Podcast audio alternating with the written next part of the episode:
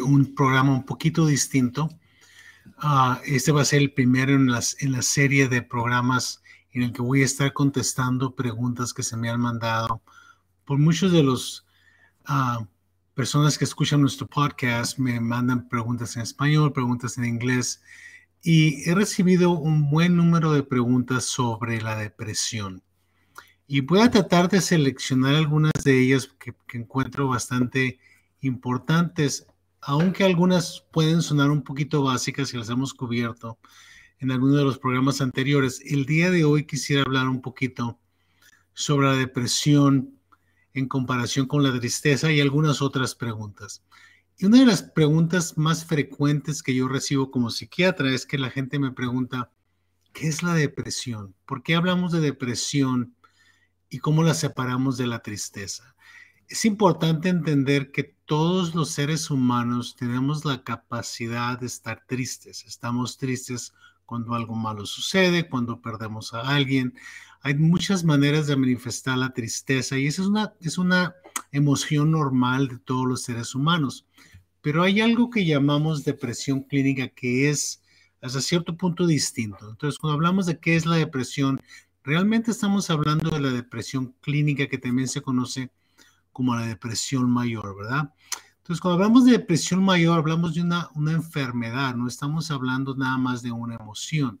¿Por qué? Porque la enfermedad de depresión mayor viene con una cantidad de signos y síntomas, ¿verdad? Y esos signos y síntomas son importantes de reconocer. En general, es importante también reconocer que la depresión clínica o la depresión mayor se manifiesta por síntomas que son intensos, son frecuentes y te causan inhabilidad de funcionar en tu vida diaria, ya sea en tu familia, en tu trabajo, en tus relaciones sociales, en tus relaciones personales. Entonces, eso es importante de entender porque la, tristeza generalmente es una emoción que sube y baja de acuerdo a las memorias que tenemos, lo que está sucediendo, esas situaciones que nos recuerdan la situación que nos causa tristeza. Pero la depresión clínica es muy consistente y viene con síntomas que son emocionales y otros síntomas que son más biológicos, digamos. Por ejemplo, cuando hablamos de intensidad y frecuencia y disfunción, estamos hablando de que la depresión mayor o clínica va a tener problemas del sueño. A la persona que que tiene depresión clínica, ya sea que duerme demasiado tiempo, muchas horas, o le cuesta trabajo dormirse, o cuando se duerme, se levanta muy temprano. Y eso perpetúa la, la disfunción, digamos. ¿Por qué? Porque la persona está crónicamente cansada, fatigada. Ah, siente uno también problemas de concentración. Es difícil cuando uno está deprimido clínicamente poner atención y resolver problemas. Entonces, ese también es un, síntoma físico. Perdemos el interés en las cosas, que también es, una, es un problema de atención y un problema que está sucediendo en el cerebro, de que no tenemos suficiente atención para disfrutar lo que estamos disfrutando, ¿verdad? Entonces, estamos hablando de problemas de sueño, problemas de fatiga crónica, dificultad para disfrutar las cosas que hacemos, dificultad para concentrarse, pero también vienen otros cambios biológicos como es el cambio en el apetito. Sin haber planeado, se te quita el hambre o te da demasiada hambre. Hay gente que se deprime y come mucho, hay gente que se deprime y deja de comer. Entonces, consecuentemente, podemos tener situaciones en que la gente sube de peso y otras situaciones donde la gente baja de peso. No es raro que por el estrés causado por la depresión clínica, las personas tengan también dolores de cabeza crónicos. Y luego vienen los síntomas, digamos, psicológicos, ¿verdad? Y esos son síntomas que tienen que ver con un profundo sentimiento de tristeza y ansiedad y un sentimiento de vacío interno, una desesperanza severa, ¿verdad? Y también empezamos, la gente empieza a pensar muy negativamente. Um, de una manera que piensa que todo lo malo que sucede en su vida es responsabilidad de ellos mismos, al punto de que empiezan a sentir que su vida no tiene valor, empiezan a tener ideas de suicidio, empiezan a pensar mucho sobre la muerte, no necesariamente que se quieren quitar la vida, pero pensando que su vida no tiene valor. Muy raramente la depresión clínica o depresión mayor va a venir con síntomas más severos, que son síntomas de, digamos, de catatonia, que no, la gente deja de moverse, baja tanto la actividad que la gente no se mueve, no pueden pensar, no pueden resolver problemas, dejan de hablar y en algunos casos empiezan a tener ideas irracionales de que alguien los anda persiguiendo, alguien les quiere hacer daño y a veces empiezan a oír voces que les dice que se quiten la vida, que, que su vida no tiene ningún valor. Eso es cuando ya llamamos una depresión muy severa que también se está manifestando con síntomas de psicosis, ¿verdad? Entonces, es importante que recordemos intensidad, frecuencia y disfunción y síntomas muy intensos, generalmente que duran por un periodo por lo menos de un par de semanas o tan severo que requiere hospitalización.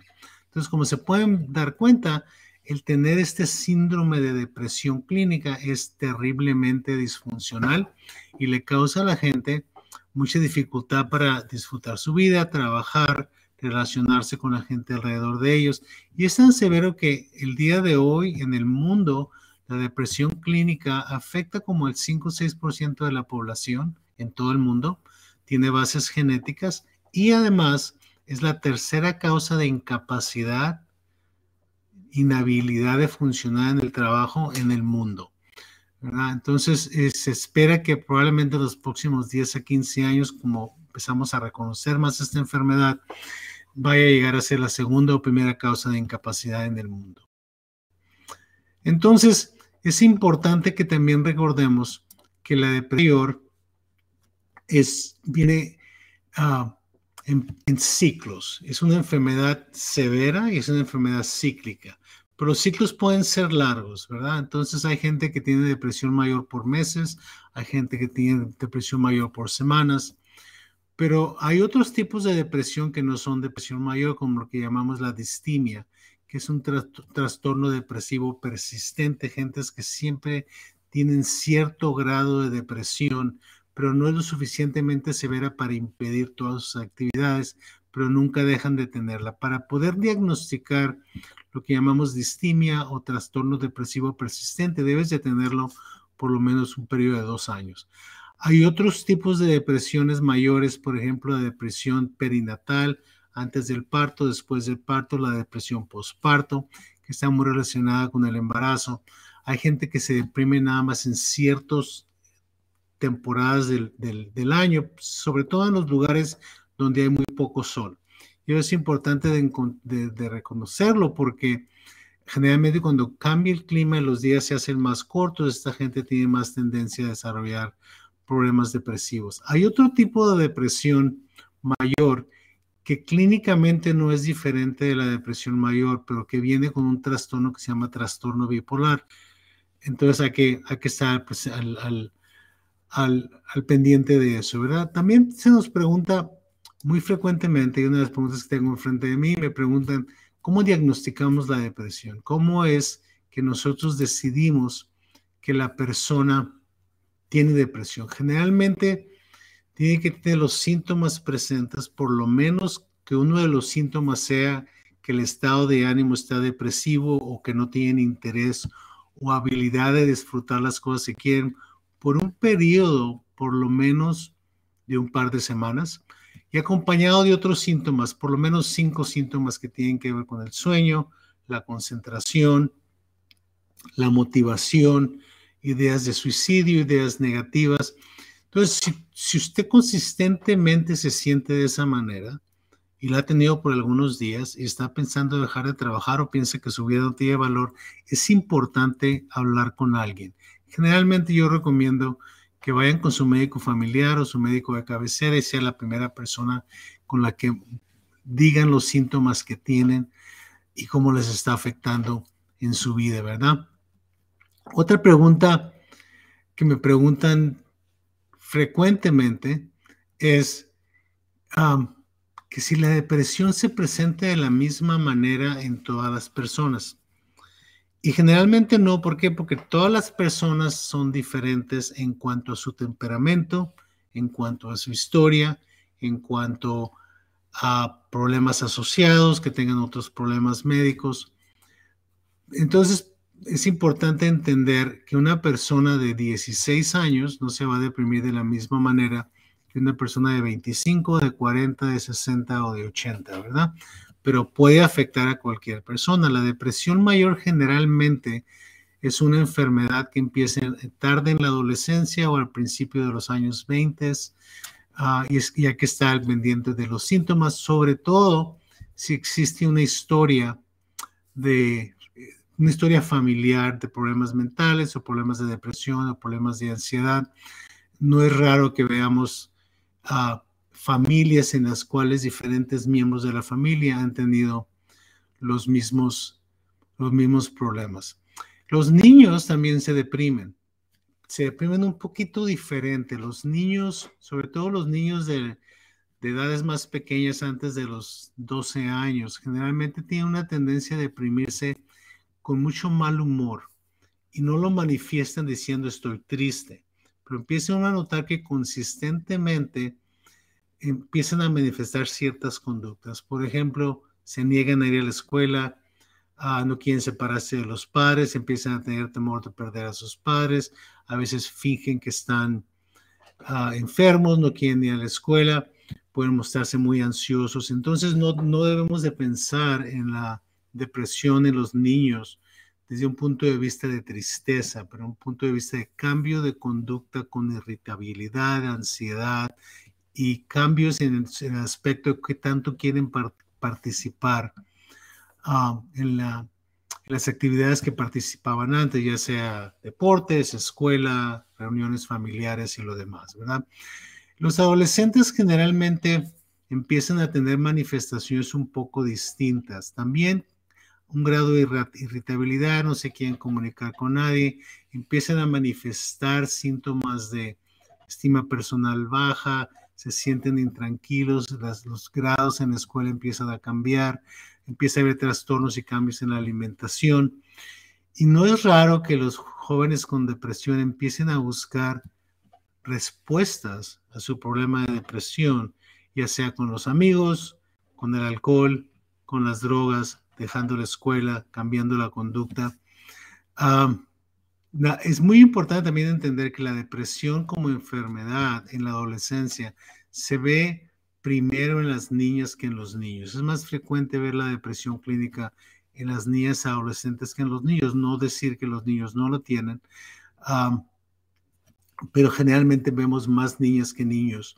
Y en general la depresión mayor se manifiesta más en mujeres que en hombres. También me preguntan mucho por qué los hombres no se deprimen tanto. No creo que los hombres no se depriman tanto. Creo que los hombres tenemos más dificultad en platicar y decir lo que sentimos. Entonces, generalmente, y eso lo platico yo mucho con los médicos familiares, cuando un hombre tiene un problema de depresión, generalmente va con el doctor porque siente otras cosas. Por ejemplo, dolores de cabeza, cansancio, fatiga, dificultad para dormir, pero raramente le va a decir al médico que se siente triste, raramente le va a decir al médico que se siente que su vida no tiene valor. Ah, entonces es importante reconocer que si un paciente está teniendo constantemente e intensamente síntomas que no se pueden encajar en ningún diagnóstico común, ya sea problemas de de una fiebre o, problemas estomacales o problemas neurológicos, que si, el médico no está encontrando nada, hay que pensar que a lo mejor el paciente tiene depresión y no le estamos preguntando de la manera adecuada. Y, en gran parte es porque los hombres nos da vergüenza tener depresión porque la conectamos inmediatamente con debilidad. Entonces el hombre no le gusta presentarse a los demás como una persona débil. Entonces es importante que, que busquemos la depresión y no esperemos que el paciente hombre no lo, no lo dé, ¿verdad?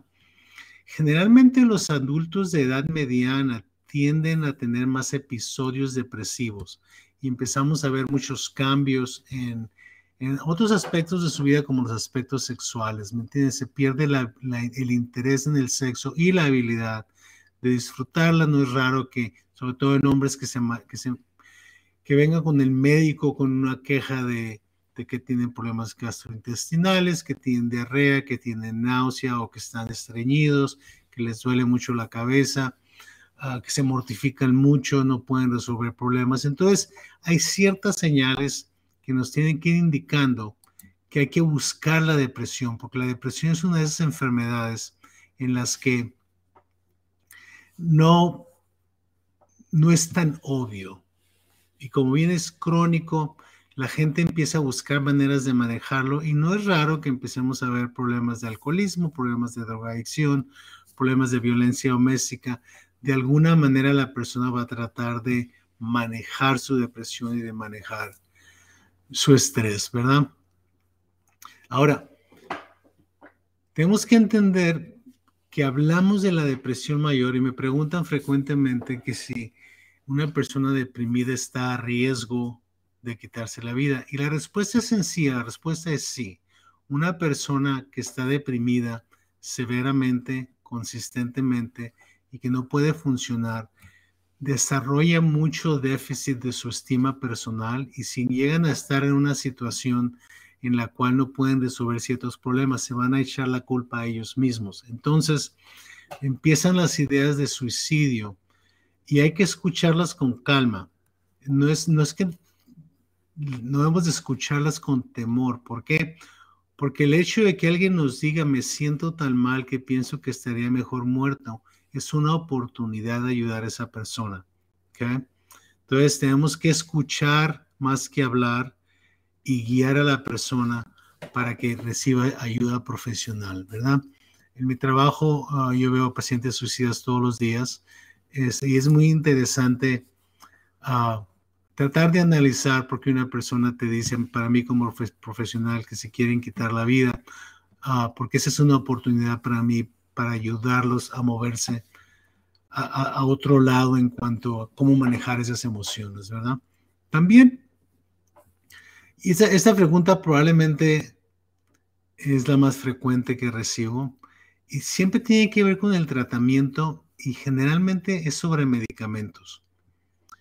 Y, es interesante porque probablemente hemos dado una idea errónea de que hay tratamiento para la depresión. Si hay tratamiento para los, para los síntomas asociados con la depresión y hay tratamiento psicológico y social para rehabilitación de una persona que está deprimida. Pero no sabemos exactamente qué causa la depresión. Y porque no sabemos exactamente qué la causa, pensamos que es una enfermedad de factores múltiples. ¿no? Entonces tenemos que pensar en factores biológicos como la genética, en factores psicológicos como el temperamento y la manera que aprendimos a vivir nuestra vida y a, y a comunicarnos con nosotros mismos y los demás, que es nuestra personalidad, y luego vienen las situaciones sociales, ¿verdad? Cada uno de esos factores biológico, psicológico y social van a tener cierta influencia en cómo manejamos la depresión. Entonces, generalmente cuando hablamos de medicamentos, y, probablemente el siguiente programa vamos a hablar muy específicamente sobre los medicamentos, pero en general, tenemos que entender que los medicamentos que prescribimos para depresión son para los síntomas asociados con la depresión. Por ejemplo, la fatiga, la falta de motivación, la dificultad para dormir, la dificultad con el apetito, la inhabilidad de disfrutar las cosas que disfrutábamos anteriormente, las ideas de suicidio, ah, la, dificultad en concentrarse y generalmente los medicamentos son muy efectivos en bajar la intensidad de la depresión. Pero también tenemos que entender que cuando una persona ha estado deprimida y se siente tan mal consigo misma, piensa que ha perdido algo, que ha perdido su habilidad de manejar su vida en una manera menos destructiva. Entonces el, estado de ánimo es muy depresivo y se sienten muy mal con ellos mismos. Eso requiere que aprendan de nuevo por medio de terapias, sobre todo las terapias cognitivas, a cómo manejar la depresión de una manera con más ajuste, con más adaptación. Y también tenemos que identificar los problemas sociales, por ejemplo, si hay problemas en el matrimonio, si hay problemas con los hijos, si hay problemas en el trabajo, cómo le podemos dar herramientas al paciente deprimido para que maneje esos problemas de una manera menos intensa y sin echarse la culpa a sí mismo todo el tiempo, ¿verdad? Entonces, vamos haciendo una algo básico en cuanto a la pregunta de cómo se trata la depresión y entender que la depresión, como tiene causas biológicas, psicológicas y sociales, tiene que tratarse de una manera biológica, psicológica y social. Ahora, así es como tratamos la mayoría de las enfermedades en la medicina. Generalmente, ah, por ejemplo, si escojo hipertensión o diabetes, ah, la gente me dice, bueno, es que, el tratamiento de la diabetes son las pastillas que me dan ah, y, o las inyecciones que me dan o la insulina. Y eso no es el tratamiento de la, de la diabetes. El tratamiento de la diabetes es mucho más global. Entonces, los medicamentos que se le dan a la persona para la diabetes o, ayudan a bajar los niveles de azúcar o ayudan a utilizar la azúcar de una manera más efectiva. Pero esos medicamentos no le enseñan al diabético nada, no le enseñan a cómo, cómo hacer dieta, cómo bajar de peso, no le enseñan a cómo manejar su estrés. Ah, entonces, esas cosas que tienen que ver con el tratamiento de la diabetes, el paciente las tiene que hacer. El tratamiento de la depresión, la terapia y la rehabilitación es algo que el paciente tiene que hacer. Lo mismo sucede en cirugía. Si a ti te cambian una cadera o te cambian una rodilla, el cambio de la rodilla, el cambio de la cadera es el procedimiento quirúrgico, pero el tratamiento del problema requiere rehabilitación, requiere que tú que empieces a caminar, hagas ejercicios, vayas a la terapia física. Entonces, todo eso es, es lo que llamamos un tratamiento global. Generalmente, la gente que tiene depresión quiere que se la que se la remuevan inmediatamente. Quieren dejar de estar deprimidos lo más pronto posible. Entonces, hay, hay ciertas veces que el paciente está tan intensamente deprimido, sin habilidad para funcionar, que recomendamos que la persona sea hospitalizada. La mayoría de las personas que tienen depresión clínica o depresión mayor nunca van a requerir hospitalización, pero un buen número de ellos van a requerir hospitalización ya sea porque ah, las ideas de suicidio son muy intensas, están empezando a planear cómo quitarse la vida, están teniendo problemas de psicosis o están tan, tan deprimidos que no pueden funcionar, no pueden comer, no pueden salir de la casa. Entonces, en esos casos recomendamos hospitalización para hacer un tratamiento biológico más intenso, identificar la manera de manejar la situación fuera del hospital y empezar la rehabilitación de una manera más rápida, ¿verdad? Entonces es importante entender que tener depresión no es diferente que ninguna otra enfermedad crónica, pero sí tiene periodos de, normalidad. También me preguntan muy frecuentemente, y tengo la pregunta aquí enfrente de mí, si estoy deprimido y me tratan mi depresión, biológica, psicológicamente y socialmente, y me mejoro, ¿cuánto tiempo voy a estar bien?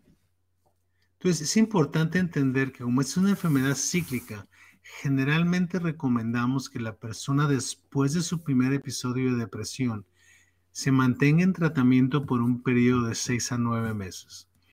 Después de ese periodo, recomendamos bajar los medicamentos o eliminar los medicamentos despacio y que la persona siga con ciertas terapias para estar monitorizando si regresan los síntomas de depresión. En un porcentaje de pacientes la depresión regresa, en otro porcentaje más alto no regresa. Pero no podemos predecir cuándo vas a tener depresión de nuevo. Entonces, otra pregunta que me hacen los pacientes frecuentemente es, ok, ya me haré seis, nueve meses de medicamentos y terapia, continúo con terapia tres meses más, tengo tratamiento ya por un año, me voy, me voy a deprimir de nuevo. Y la, pregunta, la respuesta es no sé. No sé si te vas a deprimir de nuevo, pero sé que estás a riesgo de deprimirte de nuevo. Entonces, tenemos que educar al paciente para identificar los síntomas que pueden indicar que está empezando a regresar la depresión. Y el síntoma más sensible de todo eso es el sueño. Es porque el sueño es una de las cosas más importantes que ya sea la naturaleza o Dios, lo que ustedes quieran creer, nos ha dado. Y es tan importante que lo vamos a hacer por la tercera parte de nuestra vida. Hay muy pocas cosas que hacemos la tercera parte de nuestra vida, pero vamos a dormir la tercera parte de nuestra vida. Entonces el dormir es esencial para la persona que tiene vulnerabilidad a la depresión. Es terriblemente importante que duerman y que duerman por la noche. La gente que tiene depresión nunca debe trabajar en la medianoche o en la madrugada. Debe trabajar durante el día. ¿Por qué? Porque el, el ciclo circadiano, que es el ciclo, el, ciclo de 24 horas que vivimos a todos los seres humanos, requiere que estemos despiertos durante el día. Hay ciertas personas que pueden trabajar de noche y no se deprimen, pero la persona que es vulnerable y que sabemos que tiene depresión no debería de trabajar en las noches, no debería de trabajar el último turno, digamos, de las 11 de la noche a las 7 de la mañana, porque eso puede precipitar que la depresión regrese. Otras cosas que pueden precipitar la depresión de nuevo es pérdidas. Por ejemplo, la muerte de alguien en la familia que nos va a llevar al duelo. Las personas que han tenido depresión pasan el duelo y pueden seguir deprimidas, hay que estar pendiente de eso. También el estrés, personas que tienen tendencia a la depresión, que viven una, en una situación de estrés, por ejemplo, violencia doméstica, alcoholismo en la familia, abuso de los hijos. Todo ese tipo de estrés, de estrés también tiene la tendencia a iniciar los ciclos de depresión de nuevo. Entonces es importante que con cualquier enfermedad crónica aprendamos a reconocer cuáles son los riesgos de una recaída, ¿verdad? Ahora es muy interesante porque hay muchos factores biológicos. Por ejemplo, si tú tienes diabetes y, tienes ah, una pérdida muy fuerte en tu familia y nada más ha cambiado más que alguien murió, tu azúcar se va a descompensar aunque no hayas cambiado nada en tus medicamentos, te lo estés tomando todo el tiempo, el estrés por sí mismo es terriblemente tóxico para el organismo, tanto el cerebro como el sistema endocrinológico. ¿Por qué? Porque reaccionamos al estrés biológicamente también, no nada más emocionalmente. Entonces, evitar el estrés, dormir bien, tratar de evitar el alcohol, y las drogas, uh, identificar los síntomas de depresión temprano para hacer una intervención temprana para ayudar a la persona a salir del siguiente ciclo, ¿verdad? Esto es importante ah, porque como cualquier enfermedad crónica y cíclica, es importante que la persona tome responsabilidad en el manejo. Nosotros podemos decir que la mayoría de las personas con depresión mayor no son responsables de tener la enfermedad, pero sí son responsables de manejarla para poder vivir una vida más adecuada, con más adaptación y más contentos en general, ¿verdad?